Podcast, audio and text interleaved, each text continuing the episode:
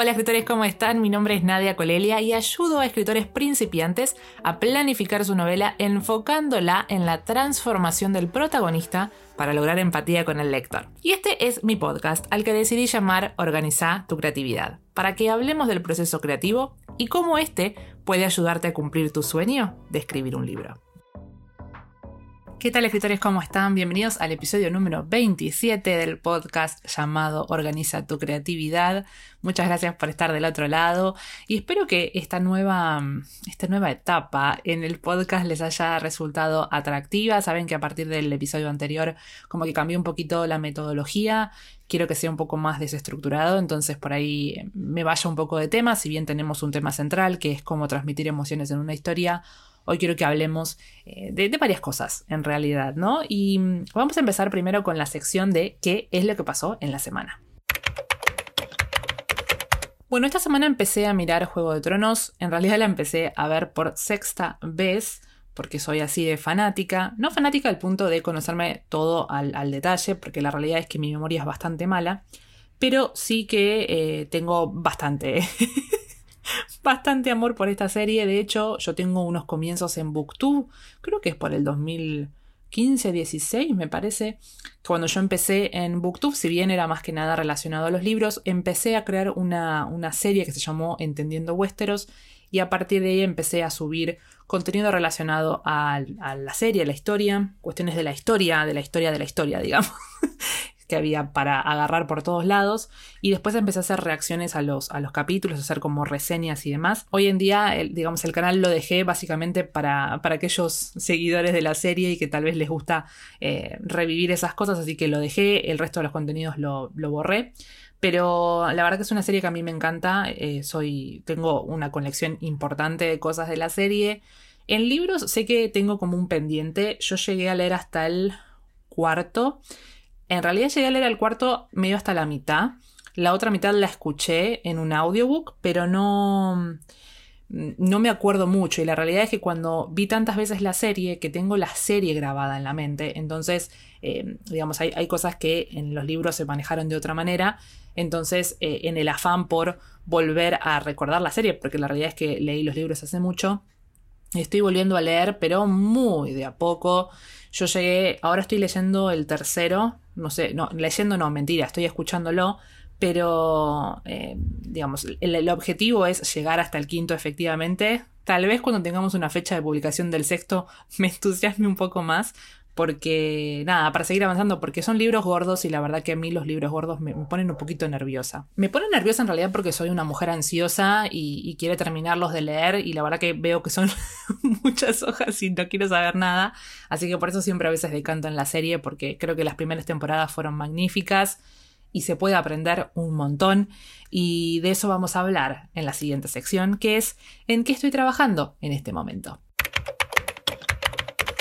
Cuando empecé a ver el primer capítulo, la verdad que me asombró, nada, me sigue asombrando siempre, pero ahora que tengo como una mirada un poquito más crítica, en el sentido de que veo las cosas como con más objetividad y trato como de aprender, de absorber todas esas cosas que a mí me gustan, y empecé a ver que hay un montón de cosas para aprender y la verdad que dije, esto necesito comentarlo con la gente que me sigue, necesito compartir esto porque sé que efectivamente tiene esas cosas que uno realmente puede aprender. Pero decidí hacer como una vuelta un poco más interesante y es que no lo voy a ofrecer este análisis a todo el mundo, sino solamente a aquellos que están suscriptos a mi lista de correos y que abran todos los mails. Sí, me puse como un poquito exigente, pero la realidad es un contenido que yo les ofrezco a ustedes de manera gratuita. Yo mando consejos de escritura una vez a la semana, los días miércoles.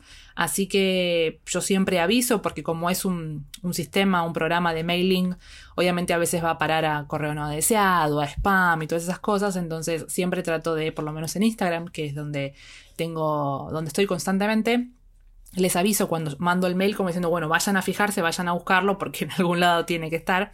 Pero el tema es que, bueno, sé que precisamente porque va hacia, hacia esos lados, hay veces que la gente no lo, no lo, tiene en cuenta porque no es que lo está esperando tampoco. Y, y por eso es que casi todos los meses suelo eliminar como a 200 suscriptores Y esto, a ver, lo hago porque, digamos, el sistema de mailing, como les digo que yo utilizo, se llama MailChimp y tiene una versión que es gratuita, pero la versión gratuita tiene un número máximo que vos podés tener de suscriptores. Entonces, eh, tengo que mensualmente fijarme para realmente darle el espacio a aquellos que consumen el contenido y a aquellos que solamente me abrieron dos veces los correos en todo el mes, teniendo en cuenta que son cuatro, cinco como mucho, dependiendo del mes eh, los elimino. Entonces, este, esto es un trabajo que yo me tomo todos los, todos los meses de revisar las campañas que mando y fijarme quiénes lo abren y quiénes no. Entonces dije, ¿por qué no ofrecerles una, recompensa efectivamente a aquellos escritores que van un paso más allá, que no se quedan con, eh, con lo que yo por ahí simplemente les ofrezco a veces de manera más, más pública, sino que es más a un grupo reducido de gente y efectivamente aquellos que abren los, correos, que incluso los buscan, porque eso también es un tiempo que, la otra persona me está dando a mí. Entonces, también como para hacer una recompensa y, realmente, nada, agradecerles también, ¿no? Por, por, eso que me están dando, es que voy a hacer un análisis, lo voy a hacer de forma privada para este grupo de gente. Si todo sale bien, quisiera hacerlo por Facebook, armaría un grupo privado por Facebook y lo haría en vivo si todo sale como como espero. Hace poco me compré una, como, como es como si fuera un pendrive, parecería ser, pero que sirve para convertir a una a las cámaras como si fueran webcam, entonces yo podría hacer un streaming. Supuestamente podría hacerlo, todavía no lo probé, así que me encantaría poder hacerlo porque la idea también es eh, hacer como una presentación y tendría que estar compartiendo pantalla, así que bueno, voy a ver cómo me las arreglo. Así que si todo sale bien, iría en vivo, pero si no, algo voy a encontrar. Así que bueno, si hay alguno del otro lado que eh, le gustaría poder participar de, esta, de este análisis, lo voy a estar haciendo en el mes de octubre. Así que todavía tienen tiempo porque voy a empezar a, contar a, partir de septiembre. Así que si quieren suscribirse a mi lista de correos, en las notas del episodio ahí pueden encontrar el link para poder suscribirse. Y como ya saben, es un mail que sale todas las semanas los días miércoles. Y entonces, lo otro que tengo para contarles es que sigo trabajando en el taller Tu novela importa. La verdad que me entusiasma mucho este taller. Hay, muchas cosas que, empiezan a tener como más forma, ¿no? Porque al principio tenía como la idea y ahora como que empecé a decir, bueno, a ver, esto es lo que voy a contar en, este módulo, esto en este módulo. Ya tengo armado, creo que casi, casi todas las, eh, las diapositivas, digamos. Creo que me faltan algunas de una parte que no les voy a contar, porque no les quiero decir todavía cuál es el contenido, pero créanme qué es lo que ustedes necesitan. Y mm, así que ya tengo como varias cosas ya armadas, así que puede ser que la próxima, el próximo fin de semana, no, tal vez el otro, lo empiece a grabar y ver cómo queda, a ver si, si me gusta cómo, se, cómo imparto el contenido y demás, porque lo voy a hacer como más natural. La verdad que cuando yo hice cómo empezar una historia, lo hice como con voz en off, tipo la, la presentación se daba y yo hablaba con voz en off, como les digo, y siento que a veces eso también hay como una especie de desapego, de, alejamiento entre, entre, el estudiante y yo, entonces ahora lo que quiero hacer es filmar, sí, tener como compartir la pantalla, pero que se me vea a mí hablando, entonces tengo que ver cómo sale, porque obviamente va a ser mucho más natural, antes yo tenía como una especie de guion y ahora no, entonces este, vamos a ver cómo sale, pero estoy muy contenta, este taller lo voy a estar lanzando en este año, Así que la realidad es que falta tan poco para que termine el año que, sinceramente falta poco para que salga este, este taller, así que estén atentos. Y bueno, ahora sí, vamos a empezar con el tema de este, de este episodio, que es cómo transmitir las emociones en una historia. Interrumpo el episodio para darle el espacio a nuestro sponsor. Hoy vengo a hablarle a ese escritor que está cansado de avanzar sin un rumbo y que quiere hacer destacar su historia para transmitir ese mensaje que tanto desea. Si ese sos vos, a esta altura sabés que para conseguir resultados diferentes tenés que empezar a hacer las cosas de otra manera. Antes de aprender sobre el proceso creativo, no me sentía conforme con mis historias. Ahora, cuando algo no funciona, sé qué es y cómo solucionarlo. Déjame ayudarte. Para conocer los servicios que ofrezco, podés visitar mi página web www.nadiacolelia.com barra organiza tu creatividad. Esta es una de las preguntas que más me llega por, por mensaje privado, que si quieren seguirme pueden hacerlo en Instagram como arroba Nadia Escritora, porque muchos claramente sienten que eh, e-, es difícil transmitir las emociones y la verdad que sí, digamos, en, en forma teórica, a veces describir cómo el personaje se siente es difícil, yo en una de las de los reels, que tengo pocos igual, pero uno de los reels que tengo en Instagram, les compartí un video, un video, un libro, que es como un tesoros se llama, como un tesoro sería, está en inglés lamentablemente. No descarto igual poder agarrar alguna que otra emoción y compartirla en mi lista de correos, de forma obviamente en castellano. Pero bueno, lo que hace este libro es que tiene muchas historias Em, muchas historias, muchas emociones y te detalla como físicamente de qué manera reacciona el cuerpo y también cómo lo hace internamente y alguna que otra cosa más que la verdad es, es útil. Pero es útil, es útil para qué? Para que cuando ustedes están en la revisión, en el momento de, corregir o de agregar alguna cosa, ahí se pongan un poco más técnicos por ahí para, en vez de decir se sentía triste, poder describir un poquito cómo se sentía emocionalmente y hacer lo que siempre nos, nos enseñan, que es eh, demostrar y no decir, porque no es lo mismo decir que la persona estaba triste que decir, no sé, que sentía que el mundo se le caía a los pies y la, la, ¿no? O sea, lo que fuera. Siempre es mejor eh, usar metáforas o, o, explicar cómo se siente su, su, su cuerpo o tal vez eh, relacionado con alguna experiencia pasada que por ahí ya le contamos al, al, lector, entonces por ahí él ya sabe cómo reacciona en ese momento. Digamos, tenemos que tratar de utilizar varias varias formas para explicarle cómo se siente y no decirle porque perdemos, pierde la gracia la realidad.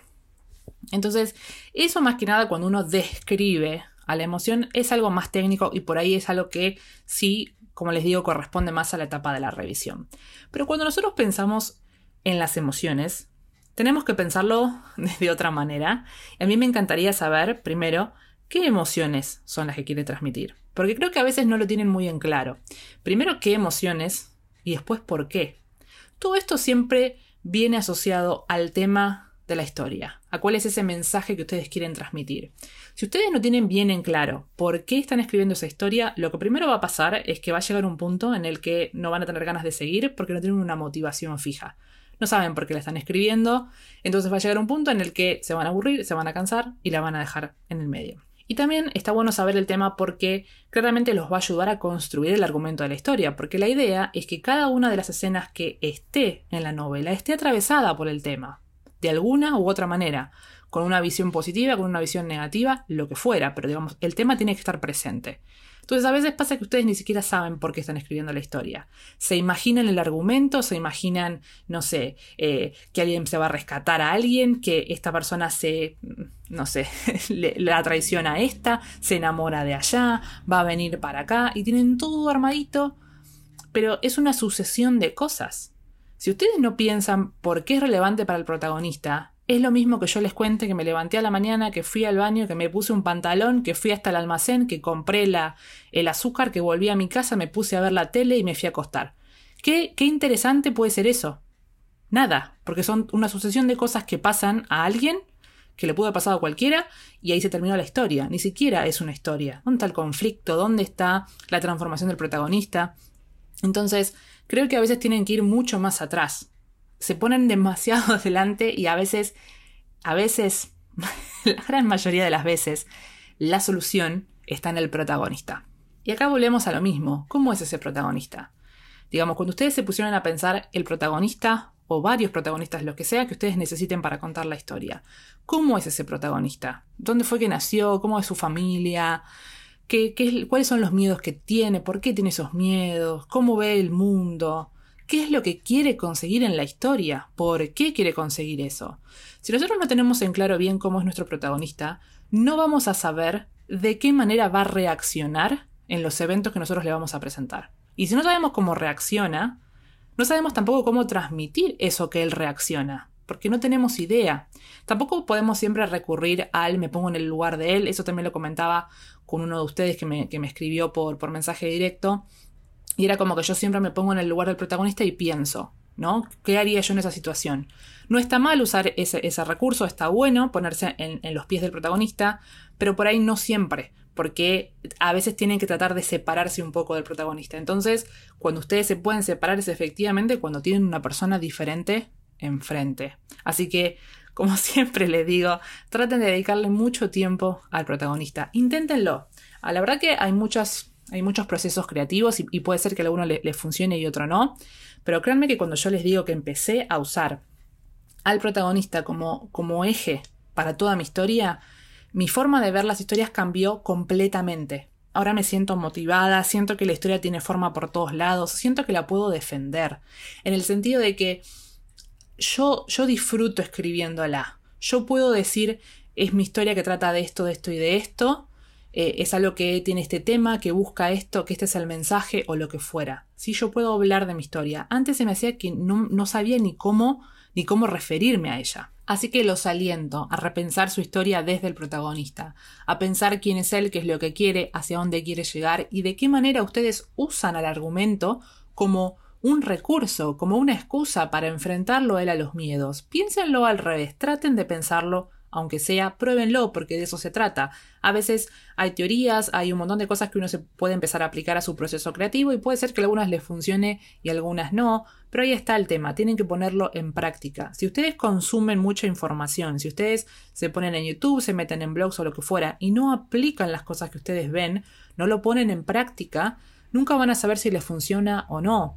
Entonces, dejen un poquito de estudiar y empiecen a ejercitar, a escribir, que es lo más importante. De ahí es como uno aprende. Y si alguno de ustedes necesita alguna ayuda en particular, saben que yo ofrezco servicios para la creación de personajes con correcciones personalizadas. Así que si quieren saber más sobre esto, pueden visitar mi página web que es www.nadiacolelia.com barra organiza tu creatividad. Así que la próxima vez que ustedes piensen cómo transmito las emociones en mi historia, Piensen en su personaje y traten de ver efectivamente quién es él.